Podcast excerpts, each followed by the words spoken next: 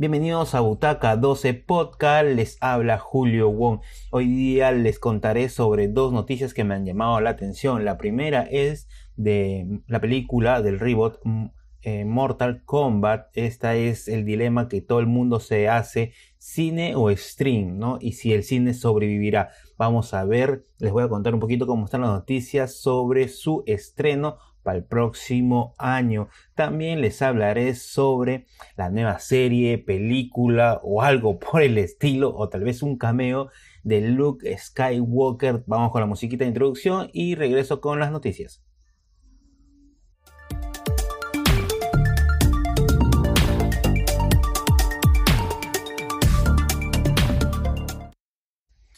Estamos por aquí de nuevo y ahora la primera noticia de que voy a hablar será de Mortal Kombat, el cual es un reboot de este videojuego, el cual ya tuvo películas anteriormente en, 1997, si es que no me falla la memoria, y en la cual yo le he visto, he visto, creo que hay primera y segunda parte, y siendo sinceros, eh, no, no hizo pues un gran trabajo en los efectos especiales, no me llegó a gustar mucho, no estuvo al nivel del videojuego. El videojuego sí lo he jugado y dicho sea de paso, no era tan bueno. de verdad, el mío era más el, soccer, pero sí le he jugado Mortal Kombat.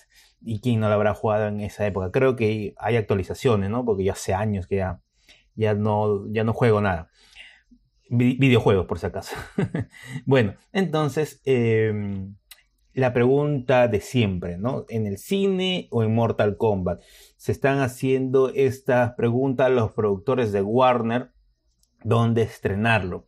O hacer algo parecido como Wonder Woman, que se estrena este 25 de diciembre en los cines y en HBO. Pero ojo al piojo, como os digo por ahí.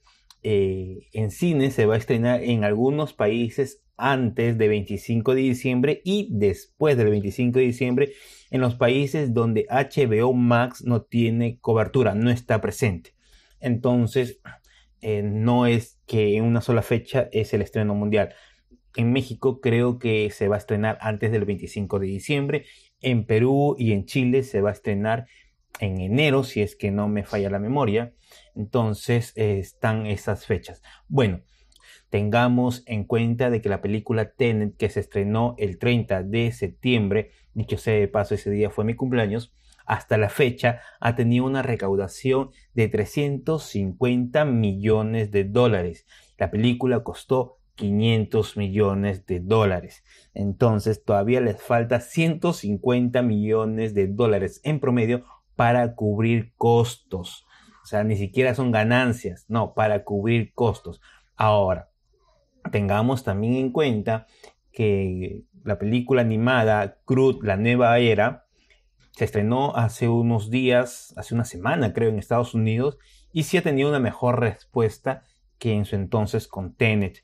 En sus primeros cinco días o tres días, no me acuerdo, ha recaudado algo de 14 millones de dólares en algunas ciudades de Estados Unidos, porque no todas las ciudades tienen el cine que han abierto. ¿no? En cambio, Tenet en su fecha, que donde las restricciones del, cine eran más estrictas, solamente llegó a recaudar cerca de un millón de dólares. Entonces vamos viendo cómo se está proyectando las cosas y tal vez, tal vez se anime solamente por el cine. Pero vamos, yo creo que es mejor que haga un estreno simultáneo. Igual para los que tienen HBO Max, lo ven en su plataforma y para los que no tienen tendrán que ir al cine porque no hay de otra forma, al menos que lo pongan en otra plataforma para alquiler, ¿no? Porque hay otras películas que las ponen en otra plataforma que es alquiler de películas de estreno. Ahora salimos de Mortal Kombat y vamos con Luke Skywalker. La noticia de la semana de que Walt Disney y Lucasfilm han corrido el rumor de que hay una posible una posibilidad de que sea una serie, película o un cameo de Luke Skywalker y vuelva a aparecer. Tengamos en cuenta que la crítica ha sido muy fuerte con las últimas películas de Star Wars y dicho sea de paso, no han sido muy buenas, no, se han, no han tenido el nivel que uno esperaba. The Mandalorian es la serie que está soportando todo lo que es Star Wars, porque como ya les dije, la película no ha funcionado, entonces la serie sí está funcionando, está teniendo una acogida eh, inmensa.